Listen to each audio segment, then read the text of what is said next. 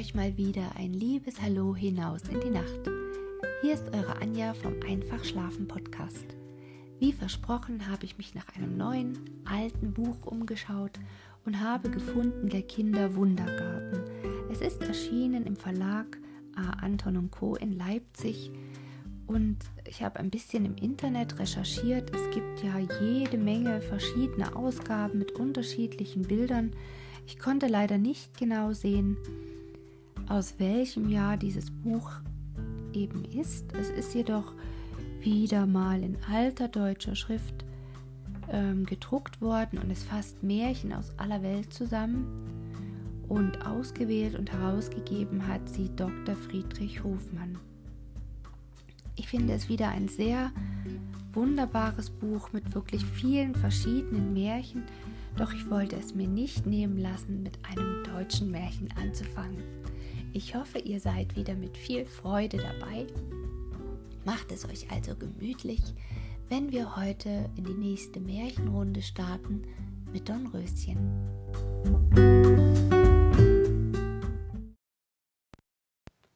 Dornröschen. Es war einmal ein König und eine Königin. Beide wohnten in einem prachtvollen Schlosse und waren sehr reich.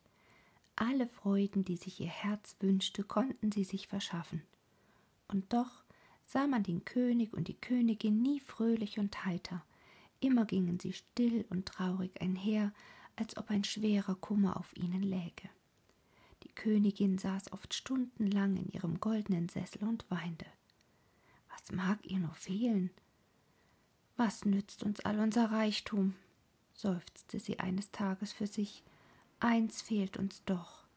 Was helfen uns alle Freuden? Eine Freude fehlt uns doch. Wir haben kein Kind. Bald darauf badete die Königin in dem klaren, frischen Weiher des Schlossgartens. Da steckte ein großer, dunkelgrüner Frosch seinen Kopf hervor und sprach mit einer tiefen Geisterstimme Dein Wunsch, ehrwürdige Königin, soll erfüllt werden. Du wünschst dir ein Kind, du sollst Erhörung finden. Und was der Frosch verheißen hatte, ging in Erfüllung. Die Königin bekam ein allerliebstes kleines Mädchen. Es war schön wie ein Engelchen vom Himmel. Seine Äuglein leuchteten so klar und rein wie zwei frisch erblühte Veilchen, und auf seinen dicken Bäckchen lag ein zartes Rot, als hätten zwei Maienrosen ihren purpuren Odem darauf gehaucht. War das eine Freude und ein Jubel in dem Schlosse. Der König und die Königin weinten vor Freude und wussten sich vor Wonne kaum zu fassen. Die gesamte Dienerschaft des Schlosses vom, Leibje vom Leibjäger bis zum Küchenjungen herab hüpfte und tanzte vor lauter Jubel, dass doch nun endlich eine kleine Prinzessin angekommen sei. Das nächste war jetzt, dass in dem Schlosse ein großes Fest veranstaltet wurde. Zu demselben lud man alle Verwandten, Freunde und Bekannte aus der Nähe und Ferne ein. Nun aber wohnten in dem Lande dreizehn Feen oder weise Frauen. Lass uns diese dreizehn weißen Frauen auch einladen, sagte der König zu der Königin. Sie sollen auf goldenen Tellern essen und gewiss werden sie unser Töchterchen reich mit ihren Wundergaben beschenken. Die Königin aber sprach Gern würde ich alle dreizehn bei uns sehen, aber wir können nur zwölf einladen, denn ich habe nur zwölf goldene Teller. So wurden der weißen Frauen nur zwölf geladen. Als nun der Festtag kam, stellte man die Wiege der kleinen Prinzessin in einen großen, prächtigen Saal. Über der Wiege lag ein goldbestickter Teppich ausgebreitet, der das rosige Mägdlein leicht bedeckte. Jetzt traten die zwölf weißen Frauen zu dem Kindlein heran. Jede berührte die kleine Königstochter entweder mit einem Finger oder mit einer Blume oder mit einem Zauberstäbchen, und jede schenkte ihm eine Wundergabe. Die eine verlieh dem Kinde Sanftmut, die andere Frömmigkeit, die dritte Verstand, die vierte Reichtum und so weiter. So wurde die Prinzessin mit allen Glücksgütern auf das Reichste ausgestattet. Eben wollte die zwölfte und letzte der weisen Frauen das Kind mit ihrem Zauberstabe berühren, als plötzlich die schwere Saaltür aufgerissen wurde und ein schon bejahrtes Weib gleich einer Furie hereinstürzte. Des Weibes Augen funkelten vor Zorn, und in seinen Gesichtszügen lagen Wut und Rache. Schnaubend vor List und Galle drängte sich das Weib durch die erschrockenen Gäste hindurch bis zur Wiege des Kindes. Hier aber erhob sie ihre braune Rechte und rief mit tiefer, kreischender Stimme in fünfzehn Jahren soll sich die Königstochter in eine Spindel stechen und tot hinfallen. Entsetzen ergriff die Gäste und ganz besonders das Königspaar, als sie diesen Fluch über das arme Kind vernahmen. Alle standen starr und blass wie die Leichen. Wer aber war die schnaubende Alte? Es war die dreizehnte der weisen Frauen, die nicht geladen worden war, aus Rache dafür nahm sie jetzt und sprach jenen Fluch über das unschuldige Kind aus. Kaum aber war die hexenartige Alte wieder verschwunden, so fiel die Königin auf ihre Knie und schrie Ach, mein Kind, mein Kind, wer rettet mein Kind? Da trat die zwölfte weise Frau herzu und sprach Wohl, mein Wunsch ist noch übrig, Ganz retten kann ich zwar das Kind nicht, aber ich will sein Schicksal mildern. Die Königstochter soll durch die Spindel nicht getötet werden, sondern nur in einen dem Tode ähnlichen Schlaf verfallen, und dieser Schlaf soll hundert Jahre dauern. Somit nahm das Fest ein trauriges Ende. Schon am nächsten Tag sandte der König seine Herolde durch das ganze Land und ließ allen Untertanen befehlen, jeder, der eine Spindel besitze, solle dieselbe alsbald verbrennen. Die kleine Prinzessin wuchs nun heran und wurde von Tag zu Tag lieblicher. Alles, was ihr die weißen Frauen angewünscht hatten, zeigte sich immer deutlicher. Ihr Gemüt war weich, ihr Herz engelrein und ihr Köpfchen mit goldenen Locken so klug und verständig, dass alle, die sie sprechen hörten, über ihre Weisheit staunten. Bei alledem aber zeigte die Prinzessin ein so bescheidenes Wesen, dass sie jedermann liebgewinnen musste. Endlich war sie fünfzehn Jahre alt und eine so schöne Jungfrau geworden, dass man von ihrer Schönheit im ganzen Land redete. Gern hätten die Eltern zu dem fünfzehnten Geburtstage ihrer Tochter wieder Gäste eingeladen, aber es war ihnen so schwer ums Herz, dass sie keine Lust hatten, ein fröhliches Fest zu feiern. So feierten sie den fünfzehnten Geburtstag unter sich in aller Stille. Auch die Prinzessin, die doch heute recht lustig hätte sein sollen, war gar nicht heiter. Es war, als ob auch sie ein stiller Kummer drücke. Sie fand nirgends Ruhe, ihr Zimmer erschien ihr heute zu eng. Bald durchirrte sie den Schlosshof, bald den großen, düsteren Schlossgarten bis an seine entlegensten Winkel. Hier nun stand sie plötzlich vor einem uralten Turme, den sie früher noch nie gesehen. Was ist das doch für ein sonderbarer Turm? fragte sie sich. Ich muss wissen, wie es darin aussieht. Sie trat in den Turm ein und stieg eine hohe, schmale Treppe hinauf. Als die Treppe zu Ende war, stand sie vor einer kleinen, niederen Tür. Sie klopfte an, aber niemand öffnete. Da endlich bemerkte sie ein kleines schwarzes Schloss, in welchem ein alter, ganz verrosteter Schlüssel stak.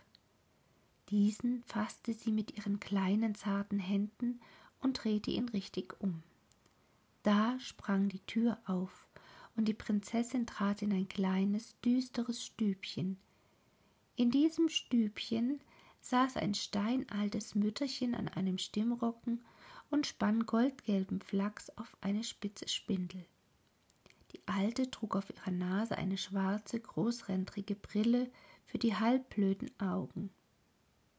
Die welken Spitzen ihrer turmähnlichen Haube hingen weit in das braune, faltige Gesicht herein, und um den Hals lag eine dicke, breite Krause. Zu den Füßen der Alten saßen zwei Katzen und ein lahmer, träger Rabe. Die eine der Katzen schien soeben von der Jagd zurückgekehrt zu sein, denn sie trug eine tote Maus im Maul. Die Prinzessin setzte sich auf eine Bank und sagte Welch ein lustiges Ding, die schnurrende Spindel. Willst du nicht auch einmal versuchen, ob du spinnen kannst? versetzte schmunzelnd die Alte. Ich möchte schwören, erwiderte die Prinzessin, aber ich fürchte, die Spindel könnte mich verwunden. Nicht doch, versicherte die Alte, sie sticht nicht, fass sie nur an. Auf diese Rede hin bückte sich die Königstochter und fasste nach der Spindel. Die Spindel indes war noch in schneller Bewegung und stach die Prinzessin in die Hand, so dass ein Tropfen Blut hervorquoll.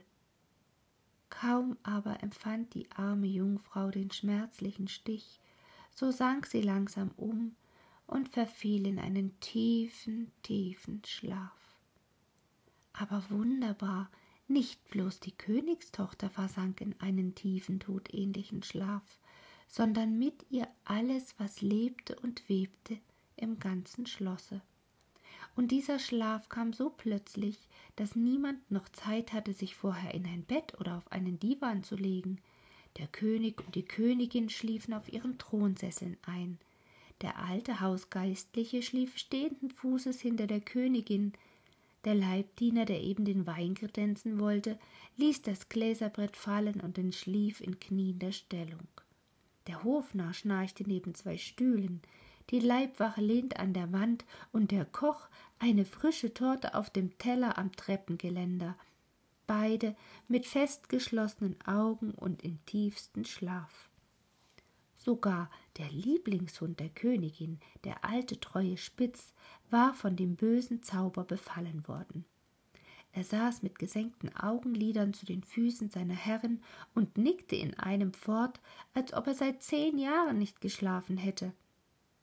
Und sah man sich nun weiter in dem Schloss um, überall fand man diesen Todesschlaf, diese Grabesstille. Die Pferde neben ihrer Krippe die Ochsen und Esel auf der Streu, die Hunde an der Kette, sogar die Fliegen an der Wand. Alles schlief. Auf dem Herde flackerte kein Flämmchen, am Brunnen rieselte kein Tröpfchen, an den Bäumen regte sich kein Blättchen mehr. Alles schlief, tief, tief und fest. Und so schliefen sie alle fort, alle, die in dem Schlosse waren, an seinen Mauern wuchsen dichte Dornen und wilde Schlingpflanzen empor, so hoch, dass sie endlich die Dächer überspannten und man nicht einmal die Schlossfahnen mehr sehen konnte. So verging ein Jahrzehnt nach dem anderen. Immer dichter hatten die tausende dornige Arme das Schloss umflochten, so dass es jetzt einer riesigen Dornenhecke glich. Wohl war das Schloss selbst in Vergessenheit gekommen, nicht aber die schöne Königstochter, die darin schlief. Väter, Mütter und Großmütter erzählten ihren Kindern und Enkeln noch immer von dem Dornröschen, wie sie die Prinzessin nannten. Da man nun auch in anderen Ländern von dem schönen Dornröschen hörte, kamen von Zeit zu Zeit fremde Königssöhne, um die Schlafende aufzusuchen und zu erlösen. Keinem aber gelang das, wenn sie auch die Dornen mit ihren Schwertern links und rechts zerhieben, sie vermochten nicht durchzudringen, verstrickten sich endlich in denselben und kamen jämmerlich ums Leben. Jetzt waren es gerade hundert Jahre, dass Dornröschen im Zauberschlafe lag. Da kam eines Tages auch ein stolzer Königssohn auf seinem prachtvoll geschmückten Schimmel dahergeritten. Als er in die Nähe des Schlosses kam, fragte er einen alten Mann, ob dies hier der Ort sei, wo das schöne Dornröschen schon seit hundert Jahren schlafe. Ja, Prinz, erwiderte der Alte, das ist das Schloss. Gleich darauf gab jener seinem Pferde die Sporen und sprengte in die Dornen hinein. Dieser stattliche Prinz war der Rechte, der die Prinzessin erlösen sollte, denn er kam zur rechten Stunde. Als er in die Dornenhecke hineinsprengte, Dornen von allen Seiten zurück, und kein einziger verwundete ihn.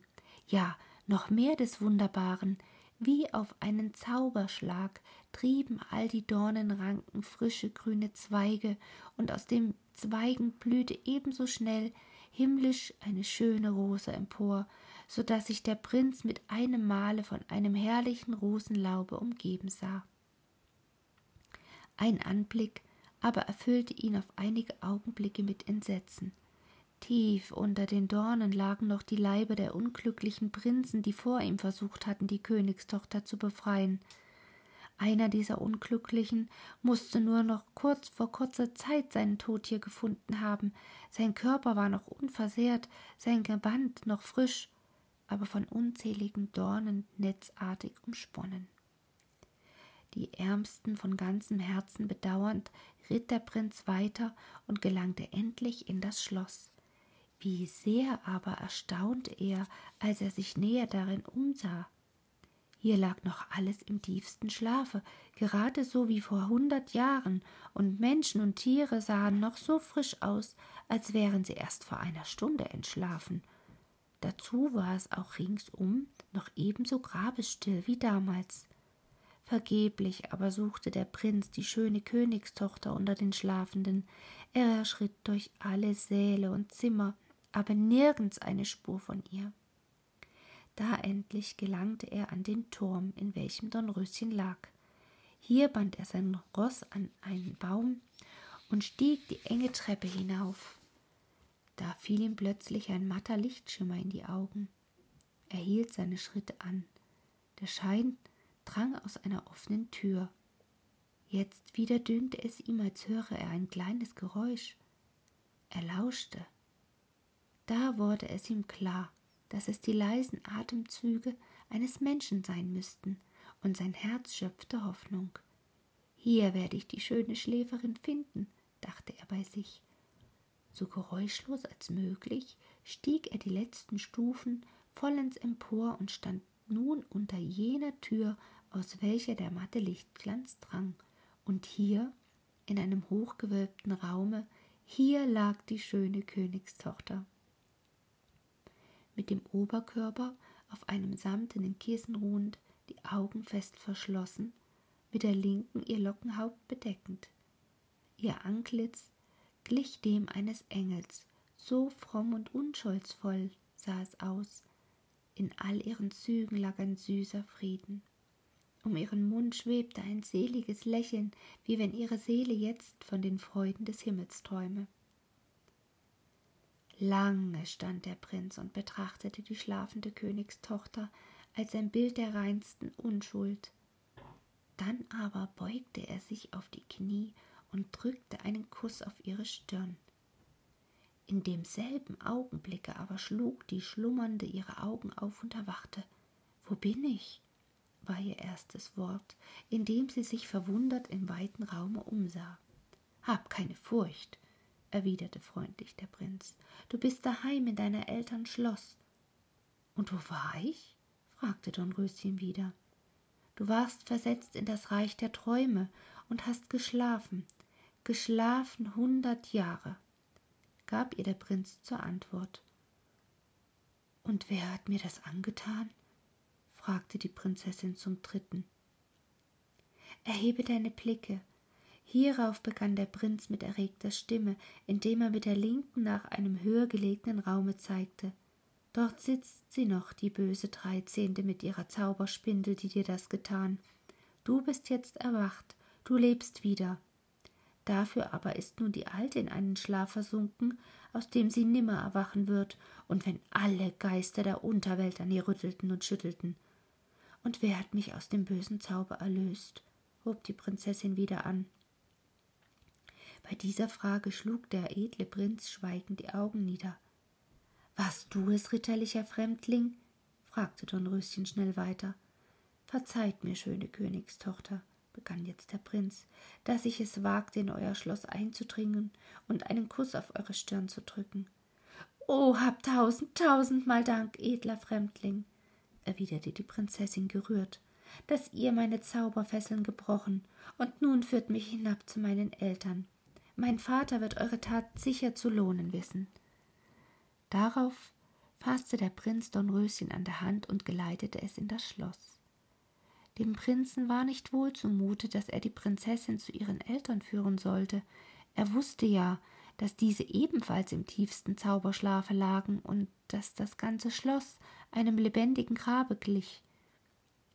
Bald aber wurde ihm das Herz leichter, denn als er sich mit Dornröschen dem Schlosse näherte, hörte er auf einmal Hundegebell, Pferdewiehern, das Krähen der Hähne und das Girren der Tauben. Und als sie in den Schlosshof eintraten, rannten die Kutscher und Reitknechte, die Köche und Küchenjungen eilig hin und her, und vor der Schlosstreppe paradierte die Leibwache auf und ab. Unter dem Dienerheere aber als es der Prinzessin ansichtig wurde, brach ein solches Freudengeschrei los, dass es bis in die königlichen Zimmer hinaufschallte, und der König und die Königin fast erschrocken von ihren goldenen Sesseln aufsprangen. In demselben Augenblick aber trat auch schon die Prinzessin, ihren Retter an der Hand, ein, stürzte auf den König und die Königin los und umarmte und küsste sie. Das war ein Jubel, wie ihn das Schloss noch nie gesehen hatte. Das Umarmen und Herzen und Küssen wollte gar kein Ende nehmen, und aus aller Augen rannten helle Freudentränen. Die Prinzessin erzählte nun, dass dieser stattliche Fremdling ihr Retter gewesen sei und sie aus dem Zauberschlafe erweckt habe. So seid ihr auch unser Retter gewesen, edler Fremdling, redete auf einmal der König den Königssohn an, denn auch wir und unser ganzes Schloss sind zur selben Stunde erwacht, als ihr unsere Tochter erwecktet. Wie soll ich euch würdig genug für diese Tat lohnen? Darum hört mich an, erbittet euch selbst von mir, was ich euch schenken soll, sagt's frei heraus, und wenn ihr das Liebste, was ich besitze, begehret, so soll es euch werden. Nun wohl, erwiderte hierauf der Königssohn mit männlicher Stimme, wenn ich mir eine Gnade ausbitten darf, so gebt mir das Liebste, was ihr besitzt. Und drei Tage darauf prangte das königliche Schloss im herrlichsten Festschmucke. Fahnen wehnten auf seinen feinen Zinnen, und Kränze und Girlanden zierten Tür und Tor. Fürsten und Grafe und andere Edle ritten und fuhren zu den Toren hinein. Sie alle waren zum Hochzeitsfeste eingeladen. Mittags, Schlag zwölf, bewegte sich ein glänzender Festzug nach der Schlosskapelle. Voran schritten Herolde und Knappen, dann folgte ein Musikchor mit schmetternden Trompeten. An sie schloss sich eine lange Reihe adliger Jungfrauen als Brautjungfern. Jetzt erst erschien das Brautpaar, der Königssohn und das Dornröschen. Ihnen zur Seite schritten zwei ehrwürdige Geistliche mit einem hoch gehobenen Kreuze, dem der König und die Königin und alle übrigen Geladenen folgten. Acht Tage dauerte das Hochzeitsfest, und jeder Tag brachte andere Freuden und Genüsse. Die fröhlichsten und glücklichsten unter allem aber waren der Königssohn und Dornröschen. Beide hatten sich von ganzem Herzen lieb und lebten glücklich und vergnügt zusammen bis an ihr Ende.